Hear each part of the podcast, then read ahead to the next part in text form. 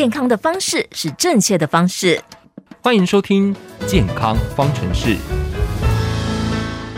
保养自己的身体，注重自己的健康。节目中，我们邀请到高雄市立中医医院黄宏庭医师。医师你好，哎、hey，晚主好，我们线上的听众朋友大家好。说起来，到年底的时候，很多朋友现在可能已经去打这个流感疫苗了，哈，进入这个流感的好发季节。说起来，啊、呃，赶快洗感冒哈，呃，不讲塞呼，人家说丝丝有两种，这个感冒好像也是有两种，是吗？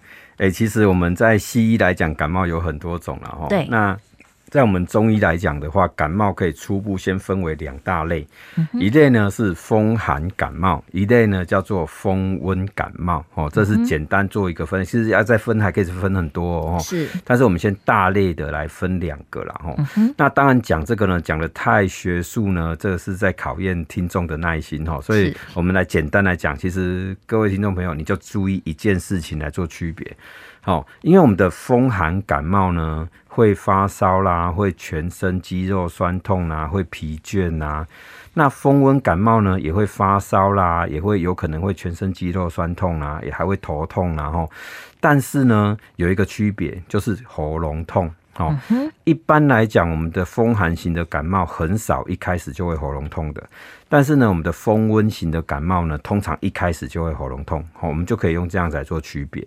那我总是风温型感冒，我每次感冒 一般感冒。很厉害，对，我就是喉咙先发作。对，因为在中医的书籍里面有提到说，风温上受，手犯咽喉，所以说感染一开始的时候就是攻击喉咙，那就是风温型的一个感冒了哈。是，但是我们要从现代的角度来看呢，我们不能只读古书啊，我们要看现代书籍哈。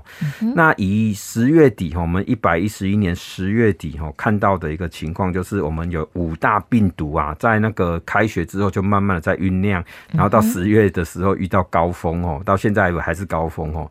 有五大病毒啊哈，一个是大家耳熟能详的流感哦，那第二个就是类流感。哦，那一个呢是肠病毒，注意肠病毒也会有感冒的症状哦。对，肠病毒大家也很熟哈。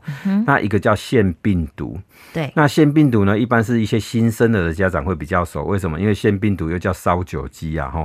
但通常孩子感染腺病毒以后，喉咙会痛得很厉害，甚至会不喝水，会连续发烧三到五天。好，所以因为烧的时间很长，所以叫烧酒鸡。好，不过你也放心哦，通常腺病毒也不太会有什么很严重的后遗症，然后它只是烧得很高、很吓人而已，这样子。然后，那最后一个呢，是我们今年特别要讲，就是 RSV 哈，呼吸道融合病毒。嗯哼。因为这个也会很严重的喉咙痛，那它为什么叫呼吸道融合病毒呢？是因为它在发病的时候，我们感染到这个病毒的这些细胞，通常是呼吸道的黏膜哈、嗯，这些细胞啊，它会因为严重的发炎而融合在一起，就是两个细胞变成一个细胞，一片细胞变成一个细胞这样子，所以说它会出现很严重的发炎反应。然后你细胞融合起来不代表是好事哦，它是严重的发炎哦，所以说这些后遗症才麻烦，因为你这个病毒被我们的免疫系统干掉以后，喉咙的发炎还没有结束啊，所以这些病人往往。它会有很大量的呼吸道的分泌物，它痰会很多，它鼻涕会很多，然后喉咙会很痛，而且会痛很久，然后咳嗽会持续很久。哦，所以我相信家长遇到这种情况，一定要都很头痛哦。没错，哎对，所以这个叫呼吸道融合病毒，因为我们这两三年的免疫负债哦，导致我们现在小朋友就是大规模的在感染。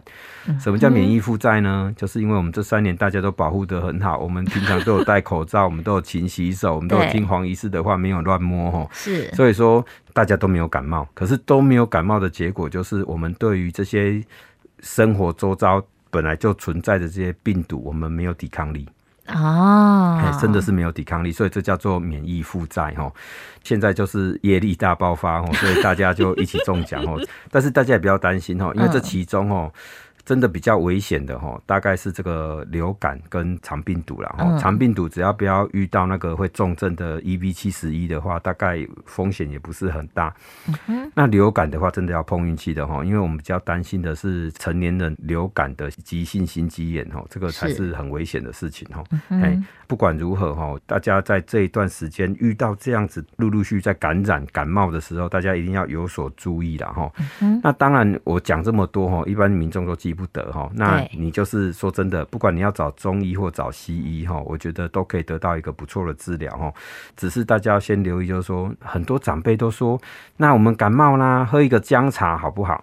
对，嘿，对我们感冒啦，我们来流一个汗好不好？因为说真的哦，有些时候别人用过的成功的方法，不见得可以用在你身上哦。比如说，我常听到的病人跟我说：“哎，我以前感冒的时候，我都去那个跑个步啊，然后泡个温泉或洗个热水澡，我的感冒就好了。”对，把汗逼出来。对对对对对，那个是大概是风寒型的感冒哦。风寒型的感冒流个汗真的会好哦哦，但是你要切记不要在流汗的时候又吹到冷风，那这样子外来的风邪又来了哦。有些长辈说啊，那感冒呢，喝个姜茶，感冒就会好。如果你真的喝了姜茶，身体热起来，然后发个汗，这个四肢的筋骨酸痛就改善了，头痛就好了，烧也退了。如果真的是这样子，那也是风寒型的感冒。所以你注意哦，刚刚前面那两种发汗呐、或者是那个喝姜汤来解热啦，哦，这一种的一个模式，事实上它都是对应在风寒型的感冒。嗯哼，因为所以如果是风寒型的感冒，你用这一招，哎、欸，可能确实会有效果呈现出来。对对对对对。但是像我这种常常是风温型的，闹熬天，嘿，对，哎、欸，它可能就不适用了。哦，你在喉咙痛的时候，你喝姜茶试试看，喉咙更痛。哦，是，对啊，因为它这个是助长这个风温的一个热性啊，哈、嗯、啊，它那个攻击就更厉害哈。所以说，如果真的你会喉咙痛的话，喝姜茶就不适合你。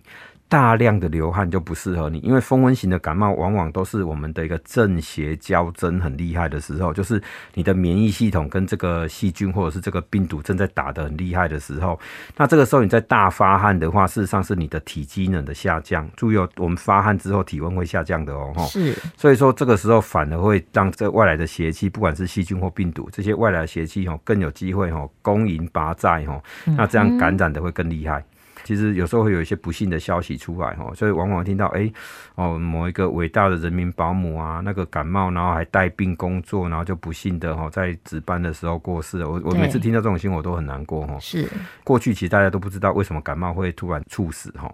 那刚好在几年前，这个英国有一个研究，因为英国是公医制度哈，那他在这个非自然死亡都必须要做解剖哈，要找到死因。英国的这个研究就告诉我们说，在成年人啊，这个非自然死亡的一个原因里面大概有八成以上呢，都是急性心肌炎。嗯哼，那急性心肌炎最大的一个原因元凶就是病毒，是哦，因为病毒感染导致的一个心肌炎，然后所以说在这边我们就我们借由国外的这种研究，我们要来提一下，就是说我们真的感冒的时候，哈，真的要多休息，哈，尤其是这种会喉咙痛的风温型的感冒，哈，休息是非常重要的。如果你还要在一般的上班啊，日以继夜的操劳啦，哦，那这样子你只能。嗯，满工那个保险金够多哈，当 逼应掉你的处理哈，啊不，这个真的没有什么好事的。因为这提高了风险哈，我们不希望承担这样的风险，所以确实身体不适的时候要适当的休息。对，休息一定要够了哈。所以在这边我也要呼吁了哈，因为我们市面上真的偏方太多了哈。反正你就记得，你只要喉咙痛哦，都不要炖补，好，不要吃热的。就是这个所谓的热的，是只会让你热起来的齁，所以像姜茶啦、姜母鸭啦、烧酒鸡啦，这个真的都不行。是，那另外有一个有一派说法，好，就是呃感冒了，像刚好它的季节符合哈，就是有很多的橘子啊、柳丁等等哈正在出。对，那感冒的时候，这些水果。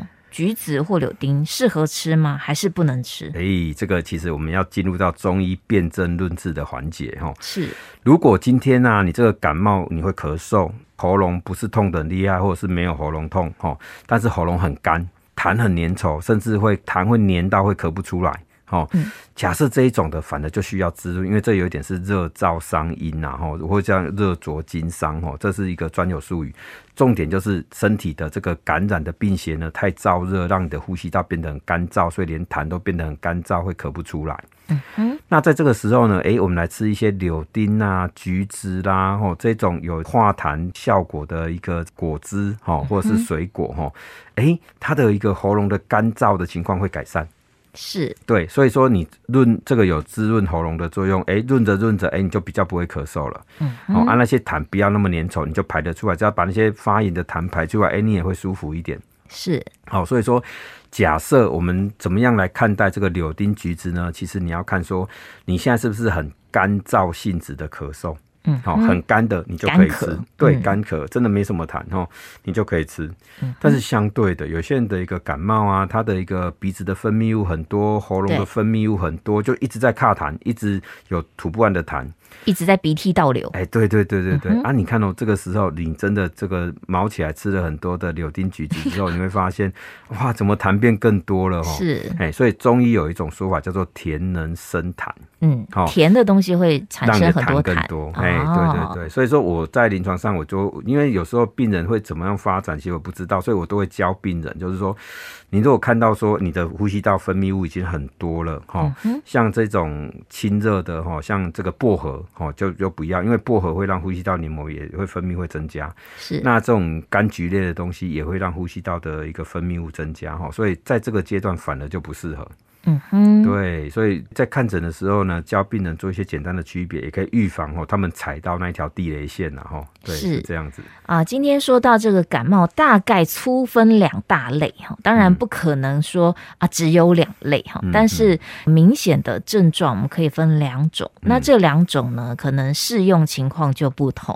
对啊，自己观察一下自己的情况，痰很多，我们就不要让痰继续生了。对啊，如果很干的喉咙，那我们可能要滋润它。对，对，对，所以大概有这两个情况，你就要分别一下。所以，呃，我们常常在网络上面看一大堆哈。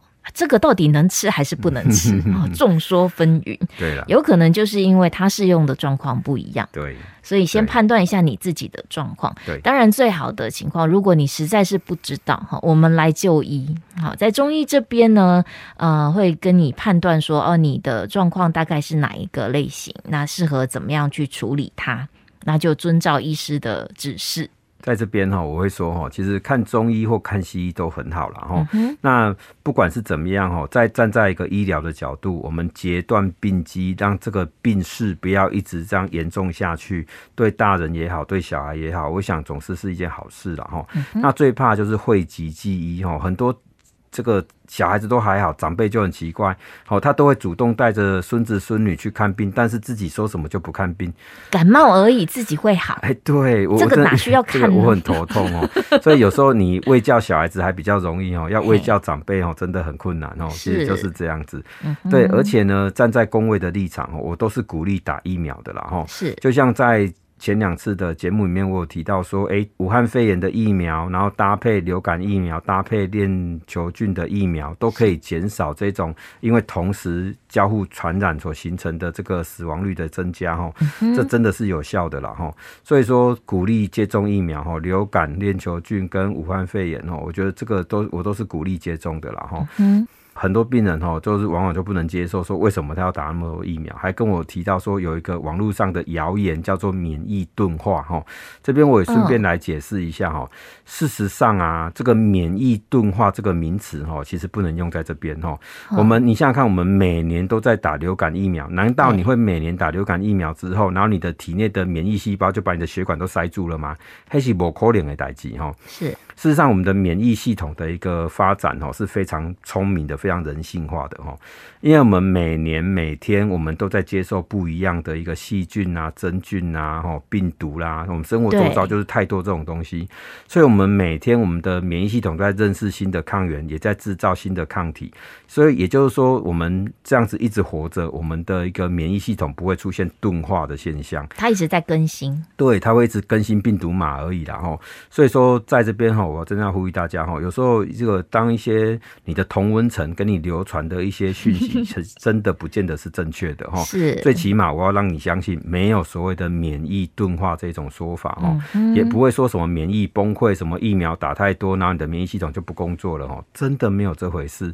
该打的就要打，该每年该打的疫苗，我们就是要打。我觉得这样子才是对我们的家人最有保障的一个方法。嗯哼，说起来，我们医师提到哈，包括。流感啦、类流感啦、肠病毒啦、腺病毒啦、呼吸道融合病毒哈，光这样子列出来这几个都是我们环境中常见的病毒，嗯嗯嗯、那你就知道，就我们在生活中哦，其实是一直不停的在接触，而且这些病毒它自己还会在改变。对，我们的免疫系统也很努力哈，一直不停的在更新当中。那每年会针对这一些呃选出来有可能会大流行的病毒去做疫苗，让大家接种，就是希望我们可以有一个预防的工具来保护自己。那就算真的接触到了，就算真的感染了，那也可以尽量降低你重症的风险。确实，我们每个人的体质反应会。怎么样？我们不知道哈，没有人可以保证说我就是无敌哈，所以我们只能尽可能的利用我们现代的医学的这些成果工具来保护自己。所以，如果啊你本身呢是危险族群，好，包括年龄啦，包括你的职业啦，那是适合接种疫苗的朋友，那你就要把握机会。在年底了哈，我们可能进入秋冬季节，开始也是各种啊流行病的好发期。希望大家都可以好好的保护好自己，好好的养生。节目当中，我们谢谢高雄市立中医医院黄红婷医师，谢谢您。哎，谢谢。